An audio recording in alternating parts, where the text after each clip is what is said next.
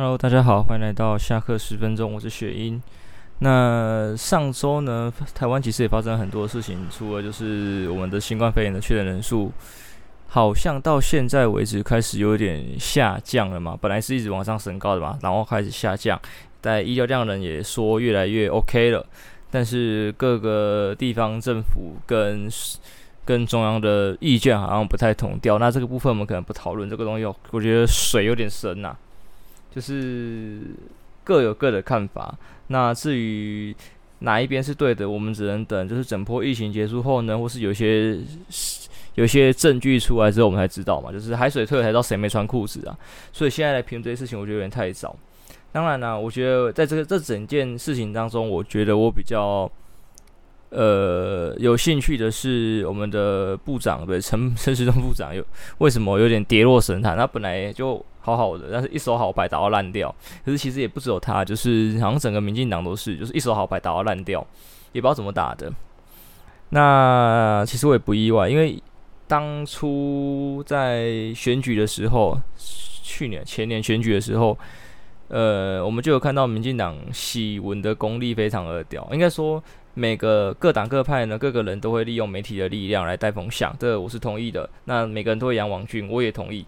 所以我不会去说，呃，谁养网军就不好，因为这只是一个行销自己的手段嘛，跟该怎么讲，政治如如打仗嘛，如战争，对，所以有各个各式各样的手段，我觉得这都是合理的啦，没有说谁对谁错，但这就是谁玩得好，谁玩得不好的问题嘛。那很明显的，国民党在玩这个东西，玩媒体的时候玩得不是很好。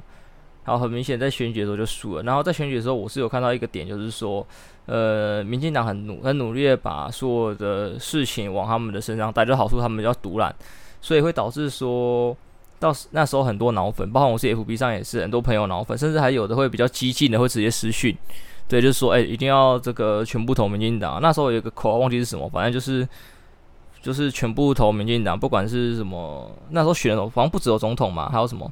立法委员嘛？我有我有点忘记了。对，反正就是那时候全部都投民进党的，对。可是那时候我如果能跟我的朋友沟通，我都是建议他们说，呃，你总统投民进党，我觉得没什么问题，因为那时候要么要么大家的共识就是有共识，全部都不要投嘛，因为全部都是烂的，你没有必要选一个烂的，硬要选一个。那如果真的硬要投的话，就从烂的选一个比较好的，那就投民进党。但是在在什么政党票跟其他的票的时候，我建议是大家投其他的党派，因为依照这个风向下去啊，有可能会导致一个结果就是一党独大。那很明显的国会过半嘛，而且还过了很多，所以就变成一党独大，我们什么都拦不住。对，没有错。而且这件事情其实早在太阳花学院的时候就已经有慢慢的在发酵了。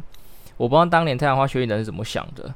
那那现在很明显，太阳花学院可能是一个阴谋，可能啊，可能，因为你看嘛，从一堆时代力量跟太阳花学院的人都跑去民进党了，嗯，很棒，很棒。那事情已经发生了嘛，我们也没办法去做一些妥善的处理。那人民还是有人民的力量嘛，我相信啊，因为像当年我们都办法把韩国瑜罢免下来了。民进党真的做得不好，我觉得还是可以用一些手段把他们弄下来的。只是人民要不要行使这个权利？就像我说的，当年投票的时候，如果都是群烂的话，你可以不要投。嗯，我不知道选办法怎么样，但是我记得投票率还是什么，挖哥不是都要过一定的数，那个投票才会算嘛。那如果大家觉得是烂的，我们都不要投，那这个都不算了，不算了吗？不算的话，就会发生，大家就会知道说。呃，这群候选人都是我们不要的，我们也可以选嘛，对，我们不要这一批，我们要换一批新的，我们要更好的人出来，我们不要一群烂的，我们不要硬要选一个。但是很显然，大家好像都觉得这张票在手上一定要投一样，甚至说不定其实是被洗脑了，说投谁更好。对，让 PTT 人常听到一句话，不然你要投国民党吗？啊，我我知道不要啊，但是你政党票不要也给民进党啊，你要分散一下。对，台湾会分成三院，诶，三三三院五院，这个公民太久没有上了，台湾分这么多院就是为了那个嘛。就是权力要那个互相制衡嘛，但是到现在好像没有诶、全部都一党独大，有点像我们已经快变中共了，莫名其妙。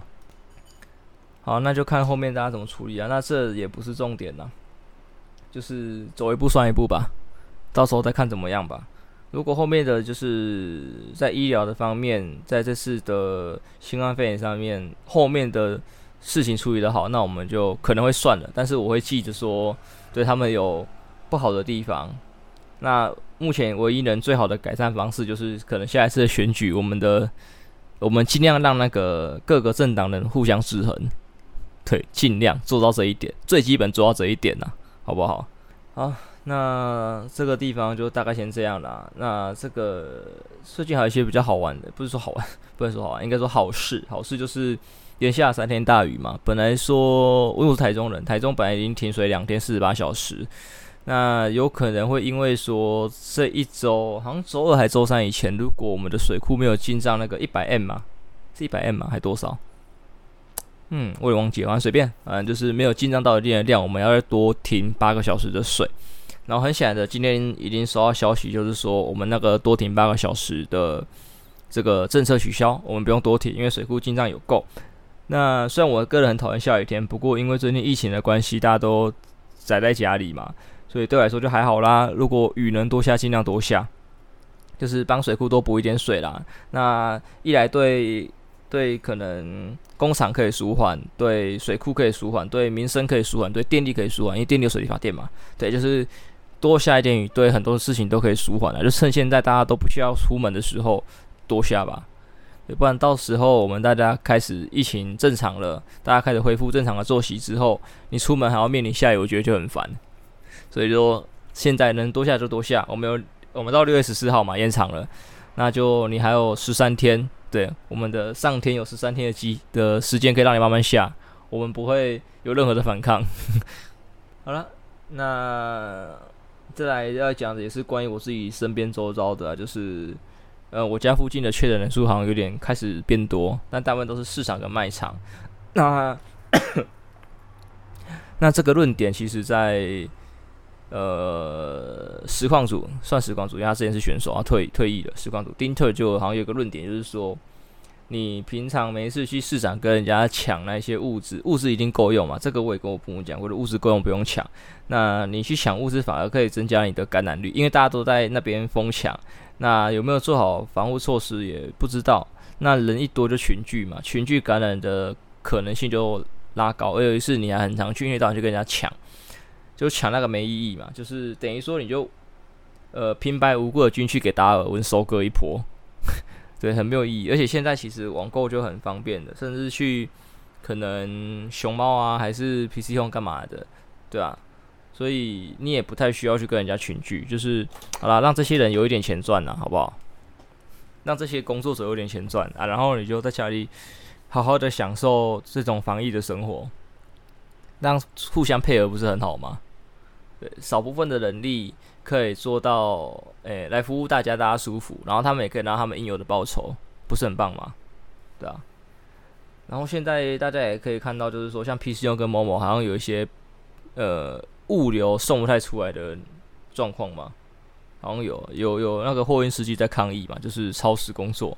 那这边的话，嗯。我我知道有这个需求啊，但是可能就是智商可能也要去好好做一下调节，不能让人家超时工作啊，甚至必要的话就多请一点人吧。像这种非常时期，你多雇一个人，应该也不会亏到哪里去，因为很明显的你们爆单，所以你多派一辆车，就是我该怎么讲？你的货运量上升了，你多派一辆车来接。你可能原本赚的钱差不多，对，甚至多一点点。假如说原本利润哦，因为现在爆单利润多了两百趴，然后多请一个人可能降到一百五，可是你原本只能赚一百，你还要多赚五十啊？对，有良心一点啊，就是将心比心嘛，不要赚这种灾难财。可能他们也没有在赚，我不知道，我不知道。但是既然有搞到货运司机不舒服，可能其中就是有一些没有安排好的地方，那就。看资方去怎么安排，而且说真的，现在因为疫情的关系，政府有很多纾困案，所以其实很多的商家，呃，虽然很可能有大部分商家是没有过得很舒服，但是过得很舒服的商家可以过得更舒服。那你为什么不把你就是你的舒服分一点给别人呢？对，不要嘴上谈着同岛一命，然后事实上一直讲自己多赚一点，自私自利这样子。好吧，都大家一起共进退啦。那关于台湾的事情就先讲到这里吧。对，我大概这这这些也没什么有兴趣的。这礼拜我比较有趣的是，哎、欸，我不知道大家有没有在看那个卷少年，就是 Press Play 频道的那个简少年，他们有一系列就是如何用面相看出一个人怎样怎样，看出一个人是否单身啊，他是否会吃香菜，他是否吃多辣之类的。然后这个人之前也上过了可能好评的节目，上过那个凯莉的节目，也都上过。然后其实一直在我对于玄学的东西都有点兴趣，从国中开始，但是我一直没有做深入的研究，包含易经根本什么之类的紫微斗数，因为可能我想要了解的东西比较小众，对，因为一般我们在路上看到的话，可能就是塔罗啊、紫微斗数啊、星座。那我想了解的可能是三世，三世就是诶大六壬，然后那个奇门遁甲跟那个太乙神术。一个好像是占国运，一个是占人事，一个是占那个我忘记了，反正三个东西是对针对三个不同的东西、不同的领域在占的啦，来合成三世，刚好天地人全占了，大概是这样子。那这个好像有点有点稀有，就像大家比较可能有听过，就是奇门遁甲的吧？可是奇门遁甲是。刘伯温跟诸葛他们在用的，但是到现在好像越来越没有人在学。你走在路上应该不会看到有人在说他占奇门的，不会。对，可能甚至看手相、看面相都比较多。好了，那说到手相面相的话呢，我其实一直很想去撞简少年试试看，因为看他节目就看他看手相、看面相还蛮有趣的。当然，呃，有趣点不是说他讲的很特别，是他是有理有据的，因为很多很玄的，呃。玄学的东西基本上，我觉得就两条路可以走了，一条叫做统计学，一条叫做神秘力量。对，那大部分的人应该没有那么多种神秘力量，我觉得神秘力量的应该是偏少数人才拥有的，但是应该还是有。好，大部分是偏统计学。那统计学下来，可能呃也没那么有理有据，它还会针对一些算什么药理吗？算药理吗？我也不知道算不算药理，因为。呃，他有提到一个点是说，其实看面相、看手相跟那个中医很关系。当年大古时候的中医也会看一点手相跟面相，因为其实息息相关的，息息相关的。对，像医生嘛，望闻问切，观察你的中医最讲的就是望闻问切，他看你的什么。眼的一些状况啊，舌头啊，眼睛啊，舌苔什么的，就知道你的身体状况。那其实看面相好像有看一点这个的关系，像解少年就常常从你的面相就看出，诶、欸，你哪里不舒服啊？你身体哪里怎样怎样怎样怎样？对，也算是有理有据的啦。对，不像那么神秘力量，因为那么神秘力量的东西，该怎么讲？你的第一次听到的那个信任程度就很低，因为太没有依据嘛。人类比较不会相信没有依据的东西吧。除非你是某种信仰的狂徒，不然今天一个人走在路上就看着你说：“哎呦，你这个印堂发黑，接下来你走路会跌倒，会撞到柱子。”跟一个人说：“哦，你这个脸色不好，好像就说什么呃，你这个眼皮哦这样子弯一边，可能你的中枢神经哪里有问题，导致你走路可能会不稳，所以你待会你或是近期。”可能会跌倒撞到东西，一定是后面这个你比较相信吧？前面那个是长小，对，前面那个人觉得他是神棍，可是后面这个就不一样了，他有理有据，对，就是因为什么原因导致什么结果嘛，这是合理的嘛？因为很多事情都是这样，事出必有因嘛，不会突然就无缘无故发生什么事情，对，出出突然发生什么事情，那一定是什么神秘力量了，好不好？就是有人在旁边做法下降头之类的。好，为什么扯这么远呢？哦。然后我也忘记怎么样了，因为以前啊，讲回重点，拉回来我是我自己这边，就是我从以前对自己的手下就有点兴趣，就有点好奇了，因为我双手断掌，这算可能算很稀有的东西吧。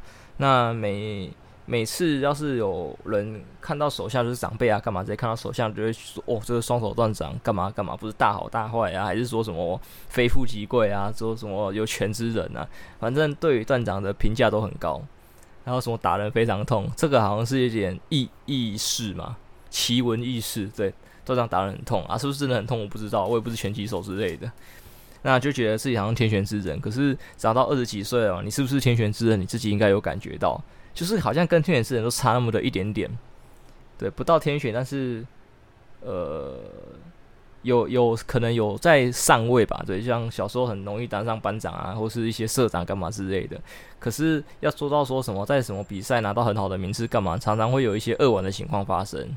对，例如说什么我发生过什么，呃，第一届、第二届社团我参加，但是因为苦无资金，没有一些好的设备，我们其实最创造这些事情是很棒的，对，机器人社我们很会创造，但是我们设备很烂，可能就输在这里。然后第三届的时候，突然有人赞助了，可是我因为一些原因就退社了，靠北 差一点点。还有就是，呃，可能国中的科展社，对不对？都已经拜了名师，但是我们确实拿到第三名。好，这可能我们烂了。也就是你好像有点好东西嘛，就是对你拜了名师，一般人没办法拜到名师嘛。但是你最后只拿到第三名，跟我刚才讲那一个，甚至到呃可能高中的时候吧，对，也开创了一个新的社团，当了社长。对，我们有拿到好成绩嘛？也都没有。我们像我们做，我们比了两次赛，我我们最有希望的那一次发生什么事情？到了现场喊我们号码的时候，我们的机器故障，我们解决不了，我们被唱名三次弃权，然后弃完权之后，我们才把那台机器救回来。靠北已经弃权了，来不及了。也就是差这一点点，差一点点。那后来就。因缘巧合之下，我就我也忘记我怎么查的，因为有时候查东西就是冥冥之中，你突然就会查到，就查到的这个东西叫做假断掌，再就刚好又查到一篇，我有人在分析假断掌，好像假断掌不是，也也也算就是不是好不是坏，因为断掌好像要忘记什么线跟什么线合在一起才是，但是假断掌的话就是三线合一，像我的就是可能这是可能是其中一种啊，我的就是其中一种，好像叫三线合一，就是我的三条线，感情线、事业线跟那个。智慧是感情，智慧事业，对，就是最三三条最终连在一起，而不是原本的断掌是两条重叠，然后是三条最后连在一起，然后中间横一条这样子。那好像就会有什么感情，像看看别人的线是怎么连的啊？像我的话，应该是事业跟感情连吧，所以我的事业跟感情好像就会有互相做影响。像好像我看的网上一个例子也是这样，他是事业感情连，所以他的感情跟事业息息相关。主要是他的感情过得不好，他的事业一定也会垮。但是他如果他的感情顺遂的话，事业就越做越好，对之类的，不知道，因为不会解释。那我就是刚好也在网络上找到，像 PPT 跟 FB 都有那个专门有帮人在看手相的啊。这边比较恶玩的是说，呃，因为啊，我知道我怎么找的，因为简少年是潇湘派。啊，我去找潇湘派，他说潇湘派是台湾很厉害的面那个相学大师，那也去查了，好像真的是这样子。不过这位大师在两年前就已经过往了，就有点可惜。然后在 PPT 上还有另外一位大师叫云深，云深大师也是一样，好像在去年也过往了，就哦，两个大师都过往了，那 怎么办呢？因为他们看看相的钱也不太贵，而他们还有那个学生折扣，诶，我觉得好棒哦。对，那怎么办呢？那就发文吧，在 PET 跟 FB 都发了，PTT 都还没收到回馈，但是 FB 的已经有了。就是，呃，那个老师在我的事业上面啊，那老师在就是事业跟感情上面讲的算还不错，像算算准了，因为他讲到说异性朋友一堆，换的也很凶，不是？对，那我之前好像有提过，我是就是呃，可能。比较偏向可以去做开放式关系等等之类的，因为我说过嘛，我好像很容易喜欢上别人，然后我觉得我对每个人的感情都是一致的，对吧？好，再还有个重点就是，呃，该怎么讲？应该说他这点我他的感情，我会觉得总是说，我会扯到人定胜天这个那个，因为有个东西叫命定论吧，就是一切都是，对，这个要跳回来，我不知道大家有没有办法跟着我这么跳哦。大家应该听过命定论吧？一切都是命中注定的。你今天所做任何的选择，任何的发生任何事件，都是命中注定。那有一句话叫做“人定胜天”，等于说这个东西其实可能可以和该怎么讲？我觉得命定论不是唯一，但是它是 OK 的。就是呃，命定论你把它想成是一个你今天出生的时候，你降生在这个世界的时候会拿到一个剧本。好，那如果你没有特别的想法的话，那你最终就会照着这个剧本走到底。但是如果你有特别的想法，或是发生什么事件，那你就可以改变这个剧本。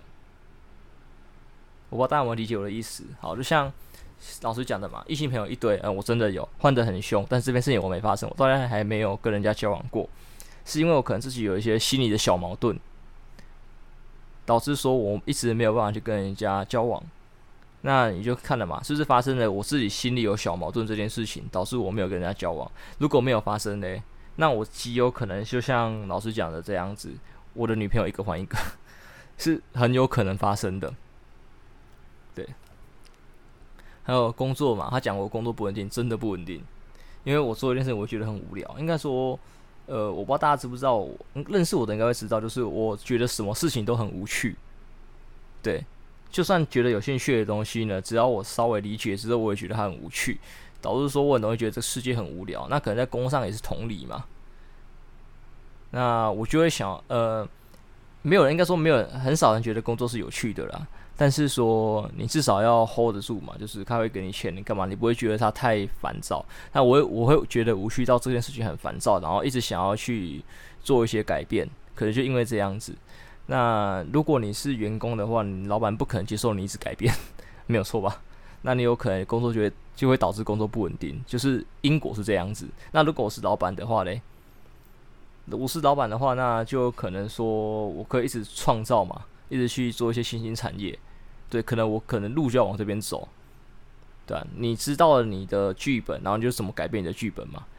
那你要怎么当老板？你可能就要先当员工存一点钱，你可能就要忍耐过这段日子。对，不然你就会是这样子飘渺不定。啊，这边都是我自己自自己的解读啊，老师没有说太多的东西，他就只是讲两三句而已。对，那这点我觉得就很好玩，因为其实在命定论跟人定胜天这个理论下面，我就会在想到平行宇宙跟祖父悖论的问题。呃，这个讲祖父悖论其实还好，讲平行宇宙就可以，因为啊，你剧本这样子走，那你今天做的一个选择，那其实就会开了一个新的宇宙。对，就会有就有两个宇宙啊，就是对，有像刚才讲的感情嘛，有接受第一个女生交往的我，跟没有接受女生交往的我，然后再往下延伸，再往下延伸，对，有没有在这样这样这样这样这样这样这样这样，就会再扯到平行宇宙。这样的话，命定论感觉就是，哦，这好冲突哦，这样就不会有命定论的问题了，就是你的宇宙无限扩充，命定论比较像是一个宇宙，一个宇宙，然后再借由你人定胜天的想法去改。这这事情其实可以想得很复杂，因为在想到像亚洲算亚洲嘛，台湾对台湾吧，比较有的有没有看过那个戏说台湾？常常讲到什么生死簿啊、枉死啊什么之类的。对，生死簿就像是命定论的那个剧本嘛，都写得好好的，你会发现什么事情，然后什么时候会死，那怎么会出现枉死的人呢？对，不都命定了吗？怎么会有枉死出现？这一点我其实在小时候看那种什么十八层地狱啊什么，我哥觉得很奇怪。诶，枉死等下到枉死城啊，干嘛的、啊？把你的阳寿给过完啊？有的没有的，像啊不对啊啊，生死簿都写的，剧本都这样写的，为什么你会枉死？为什么会突然有一个人就捅了你？你应该生死簿写的不是说什么你会活到八十岁，然后生病死啊？应该写说你四十岁的时候就会有一个人走在路上捅你啊，你就挂了。这样才对吧？如果真的是命定论的话，应该会这样写吧？这就很奇怪。所以，好了，就是跟你讲，细说台湾这边是有 bug 的，有 bug，这边比较不完善，不像祖父辈问那样子那么的比较完善一点点。还是我们能完善它？我们想一下，呃，生死簿剧本这样写，枉死，呃，该不会啊？蝴蝶效应吗？会不会有人做什么事情导致什么结果？最后最后影响到了某个人，就是想要会有可能杀人或是什么样的冲动，或者什么意外的发生，然后就弄到你这边。对你，就是你的死亡就是某个事件起因啊，最后导致的结果，那就会有枉死。那其实又回到人定胜天那边，就是有某件事情去影响了最终的某一个结果。虽然剧本是这样写的，但是世界是会一直改变的。人是有想法的，哎呦，好像突然解释起来了，哎，哎，很棒，很棒，这个就又会要多一个蝴蝶效应了。看，为什么这世界这么多理论呢？我们刚才弄了几个理论，命定、人定胜天的，人定胜天我不知道算什么理论，因为我只讲到这句成语，那就两个了。平行宇宙、生死簿回到命定，所以算三个理论。往死的话算人定胜天，算蝴蝶效应，所以大概是用了三到四个理论去解释一件事情。好屌，用一堆理论去解释一个理论，好奇怪哦。有点数学验证题的感感觉，就是用一堆东西去证明一个东西，好复杂，感觉在写为什么一加一等于二的感觉。突然想到一加一等于二，听说用到四张吗？四张还三张完整的 A4，才有办法去解释，好麻烦哦。还好我不是数学系的。哦，说到数学系，这边有个题外话，就是，当年，当年我的微积分。三修，三修才过。第一次被当该怎么讲？呃，我一直以来都知道我成绩不好，让我身体状况的关系，所以我很会利用加分。那那时候有个加分，就是去上上一个额外的课程，或者再交一个额外的笔记。然后我记得我那课好像很懒得去上，但是笔记我都有交。然后最后我被当了。我虽然我知道我的成绩不好，但是最后可能也没交什么分，我就被当了。在跟同学打听之后呢，就发现有人没去上，也没交笔记，没事。我说，嗯，奇怪，我虽然没去上，我至少有交个笔记吧？这个加分怎么没有好好的帮我加上去呢？就是老师看我不爽。对，你一定会先这样嘛，人嘛，就是会先心有不甘，就觉得一定是别人在冲康你。好，后来我就二修，二修，我也一样怎么样，也是有笔记啊，干嘛的？我也是努力的教，然后还是同一个学长。那就诶、没问题嘛。然后二修，因为我是上学期都被当，我的上就过了，然后下没有过，我就三小哦，下好像换学长，我、哦、下好像换另外一个学长。那学长数学系的，对，老师找老师是应数的老师，那就好像有换另外一个助教学长。那下一期就一样嘛，就哦，那就是稳了嘛。我的成绩慢慢的提升啊，这个题目就找个同学问一下，然后死背个两三题，一些重点。就大概你你跟一个老师修了三次课了，因为就原本大一的上下学期加上重修的上学期，你就大概知道这老师的模式，你开始会抓。我想下一期再做一样事情就稳了。而且那时候我已经大三了，我大三如果没修过，我大四下再重修一次就很危险，因为如果没修过我就延毕嘛，还是下学期的课。再来就是，嗯，一样该做的做。在这边就出一个很严重的问题，叫做学长没有来上课，那个新的学长在我们是一群人到指定地点，发现学长没有出现，然后也找不到人，我们就跟老师回报，诶、这学长没有来上课，偷懒干嘛之类的，好像还不止一次，印象中好像不止一次。最后老师跟我们说，学长说有啊，我说三小，我们三个是快的贵是不是？指定的地点、指定的时间，我没有看到人，也找不到人，然后老师说学长说有出现，老师就有点盲信学长啊，最后我没有过，干。我会觉得 有点被冲康。为什么我们从数学扯到这里？哦，这就是跟数学、跟数学系，哦，对，应用应用数学系，对。然后最后我在大四下的时候过了啦，惊险万分，没有过就要重修了。而且我那时候怕爆，因为我记得那时候去考试的时候，有一个学长，我们我们系机械系这样的学长，搭着那个那个微积分老师的肩，老师可不可以让我过啊？拜托你啦，好不好？老师笑着回答他。呃，看你，我忘记老师说说什么，反正他说一句东西，我整个心里发毛，就干，我这是凉了，怕爆，真的怕爆。还好我过了，不知道是不是大四有保底。很多老师其实都会在大四的时候放水一点呢、啊，你都三修修到大四的，甚至我大一的时候就有个老师，他就说，如果你没有过，那你就可以下一次你就坐前面一点，他会。帮你再加一点分，就是如果看你表现认真一点，帮你加分。因为有时候真的是，可能你学习比较不好吧，都文化了，对，可能学习比较不好。然后说再没有过，你就再修一次三修。他说你连续三修我的课要连续哦，那你第三修我直接给你过。但是你课还是要上完，不是说什么你修第三次就直接就给你过了没有？第三修完整的修完他就给你过，在你都全勤都好好的到的话，对，就不论成绩直接给你过，很棒，帮你帮你做一个保底。但是这个保底基本上我觉得没有人用得到，因为那个老师的课真的是算轻松，算轻松，就是诶、他上课方式算有趣，就偶尔还会讲一些小故事给你听啊，讲故事也很好玩，很好笑。再来就是他不，他讲讲课也算详细，然后他的考试几乎 open book，啊 open book 基本上就是你找得到的，就是可能七成你都有办法在课本找得到，那另外的三成呢，也不会说完全你答不出来，可能老师要测你的实力。但是你其实很多理论啊，因为像我们机械的啊，就会有一些理论或是公式，你可以在课本里面找到。所以如果你读得很熟的同学呢，你可以快速的找到，或者甚至你不用去翻书，你就把它去算剩下来的三层。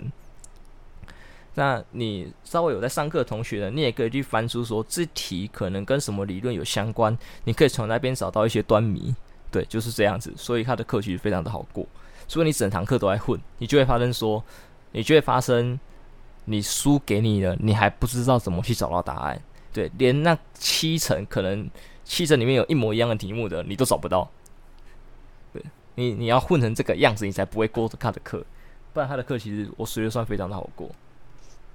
然后他也是我那个专题的指导教授，他在专题的时候比较严格一点点。整体上虽然还是良，但是比带学生还严格一点点。啊，我过了，好爽。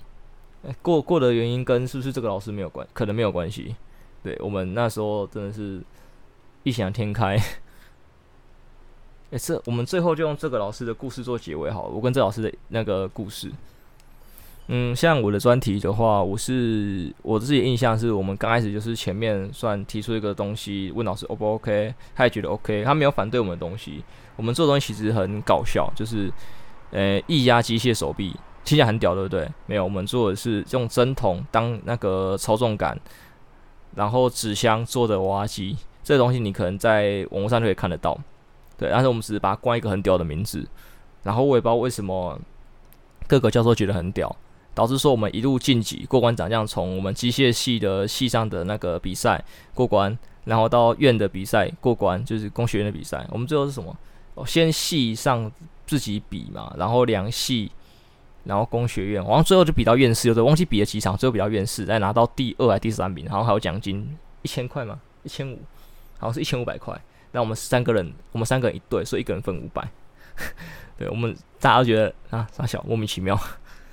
我觉得在第二次的比，其中一次的那个比赛，还有教授就说他觉得很有创意，因为他说机械系的学生太少去实做了，就是没有什么作品，大家都选理论的东西。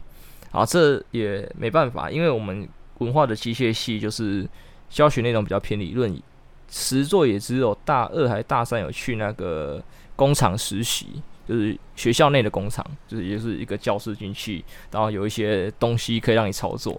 那大部分的情况我们都在学理论，所以就会导致说，大部分的人应该都钻研理论吧。硬要有实作的，可能就是偏那个三 D 电影那一群的学生。才会有比较实作的东西出现。那你要把我们平常可能上课学的液压系统啊，还是说什么像我的那个机械手臂等这些东西实作出来，可能就比较少。没有办法，就太少摸到这一块了。大家可能就用理论去研究，说我们机械手臂可能要干嘛干嘛干嘛，无为不为这样子。那就教授觉得很新颖吧？可能就是因为这个原因才给我们过，才一路过关斩将这样子啊。前面会说到我的指导教授对我很好，就是因为。我们的东西其实很烂，你要找什么数据干嘛？这些根本可能可以找到，但是我们可能没有想要花那么多的心力。我我承认，连我自己都很懒，因为这东西我想这 YouTube 找的，然后这有什么理论？这三小，我们就是给他冠个名字。事实上，我们也没有硬冠，就是它很明显是这个系统没有错啦。对，只是就就觉得很很心虚啦，觉得很心虚这样子。那我们在资料的准备上被教授炮轰了很多次，对，但是教授也是很不遗余力的提供我们一些线索，最后就就过了。对，我现在还不想去面对我的那时候论文写什么，我的专题报告写什么，我只知道，呃，跟其他组别比起来，我们的参考资料、文献等等之之类的，可能用的非常的少，甚至在实验数据上面。跟其他组比起来都很那个，因为像其他组他们是一天到晚泡在那个教室、教授研究室里面，然后什么可能假日还要去学校，然后从早量到晚上，然后量一堆数据，有的没有的，那整整好几页这样子，然后竟然会输给我们，对，我们比赛还拿第三名，竟然输给我们，就是对啊，我有点有点像我们投机啦。然后再就是还有这教授个额外的故事，就是呃后来我们有听说，我们都知道教授人很好，所以如果是他的课，我们大家都很想要去修，如果有选修啊干嘛之类的话，再来我们这但是这这教授应该是有底线嘛，我们大家都知道嘛，平常不生气的人生气会很可怕。这这事情我们在后来有听说，就是好像第一我们一届还两届的学弟妹们非常的混，混到靠北的那一种，他直接把这个教授惹毛，所以他直接让，因为这教几乎欧趴率高到靠北，所以就是你有可能全班欧趴，然后那一届忘记是怎么样了，这这段有没有加水我忘我自己不确定啊，就是可能班上有一半的人吧，全部当掉，对，连学长都觉得这老师。很好，对，班上几乎每个都 pass，对，几乎全班都欧趴。我我们这一届的体验是这样，然后学弟妹竟然可以班上一半人被这个老师当掉，超扯。据说好像有什么上课吵闹啊，然后不听老师讲话啊，甚至连最基本，你基本上在上课睡觉不吵，让老师讲完整堂课，你可能都没事。他们会上课就是可能打游戏啊，还是干嘛干嘛之类，就是吵老师没法上课，然后老师发火了还不听。全班一半当掉，看好屌，连学长都觉得很屌。我们那时候听到这个故事，每个人都不敢置信，怎么可以把人搞成，把这个教授搞成这个样子？你们到底怎么弄的？哎，不得不说啊，好像在我高中吗？高三跟大一、二的时候就察觉说。有点一届不如一届的感觉，我就觉得我学长姐都好厉害哦。可是看到我们自己这一届好像变烂，然后再看看下一届怎么又变得更烂，我也不知道发生什么事情了。不知道台湾的基因发生什么事情了。少子化不是应该越来越精英吗？哦，不对，少子化应该越来越烂，因为你人变少了，竞争力就下降。因为人越多，你要脱颖而出，你能力要很屌。这个很明显的例子就是说什么台湾两千三百万人里面的全台湾的第一名，全台湾的翘楚。跟全中国、全美国的翘楚比起来就是不一样，因为像美国多少人口我不知道，反正有几亿吧。对，他们是几亿人的第一名呢，中国是十三亿的第一名，台湾是两千三百万的第一名。你就你就知道，你就像练鼓嘛，你练鼓一定是你在越越多的毒虫里面脱颖而出，你才是越屌那一个。那少子化就导致说，呃，对，其他毒虫越来越少，再加上父母可能过度保护的关系吧，才一届比一届烂吧。啊，这没办法啦，没有办法啦。台湾的竞争力，还有可能各种环境的关系吧，竞争力就很低。怎么聊这个啊？算了，我怎么为什么为什么可以从那个看相聊这个？好远哦。好啦，总之这一集先到这里吧。对啊，差不多大概到这里，那就这这边也是希望大家好好在家里防疫吧。希望我们的确诊人数越来越低，然后十四号。可以好好的解封之类的，那鱼也是一样，就是水库也可以好好的舒缓，好不好？天佑台湾，好不好？大家加油，好吧？那我们下周见喽，拜拜。